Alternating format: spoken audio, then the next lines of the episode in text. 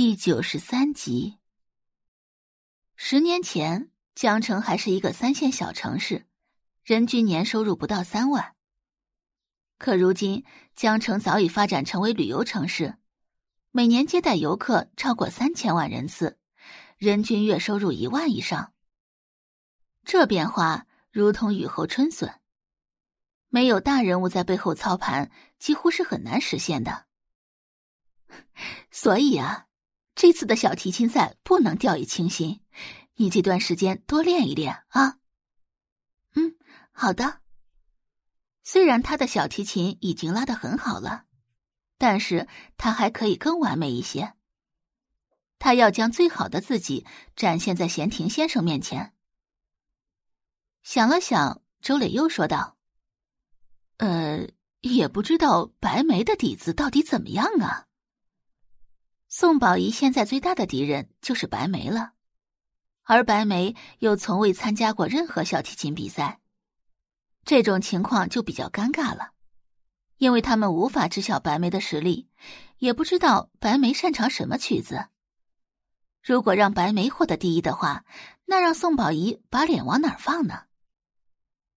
闻言，宋宝仪眼底全是不屑的神色，他从未将白梅放在眼里过。只要有他在，白梅就只能是万年老二。妈，您放心好了，我不会输给他的。这个第一，他拿定了。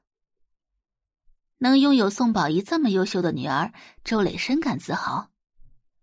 宋宝仪才十八岁，就已经是江城第一才女，她日后还会有更大的作为。别说小小的江城了。以后整个四九城都是自家女儿的天下。周磊笑着道：“宝仪啊，咱们家以后就全靠你了。”他相信宋宝仪一定能光宗耀祖，在宋家历史上添上浓墨重彩的一笔。宋宝仪勾了勾唇角。就在这时，周磊像是突然想到了什么，接着道。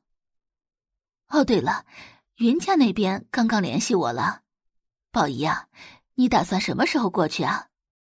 哦，我准备一下，等会儿就过去。这几天宋宝仪都在看医书，研究云世瑶的脸。好，那我打电话去跟云太太说一声。那个云小姐脸上的伤十分麻烦，很多名医看了都束手无策。宝仪啊，你用药。一定要谨慎呢。好的，妈，我去拿医药箱。嗯，好的。与此同时，二手电器市场，宋画来到经常光顾的那家摊位。老板，有显卡吗？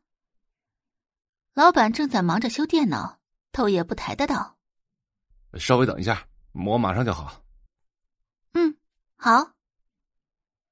就在此时，宋画刚好看到店老板将电脑主机拆了下来，随口道：“哎，老板，你的电脑没什么大问题，是放下电池上的静电就行了，不需要更换电源。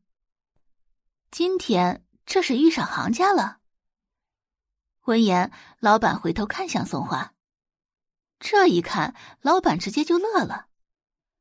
他对宋画的印象很深。因为上次宋画从他手上买了一堆破铜烂铁回去，说是要组装电脑。想到这里，老板笑着问道：“嘿，小姑娘，你上次买回去的电脑组装成功没有？”“嗯，已经组装好了。”“组装好了？一堆破铜烂铁也能变成电脑吗？肯定是在吹牛。小小年纪就骗人，那以后还了得？”这个年纪的孩子，如果没有得到正确引导的话，将来必定会误入歧途的。想到自己的妹妹就跟宋画差不多大，老板站了起来。今天他就来当一次好人吧。哟呵，小姑娘真是厉害了啊！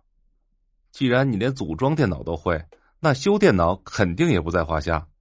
要不你来给我看看？今天你要是能修好我的电脑的话。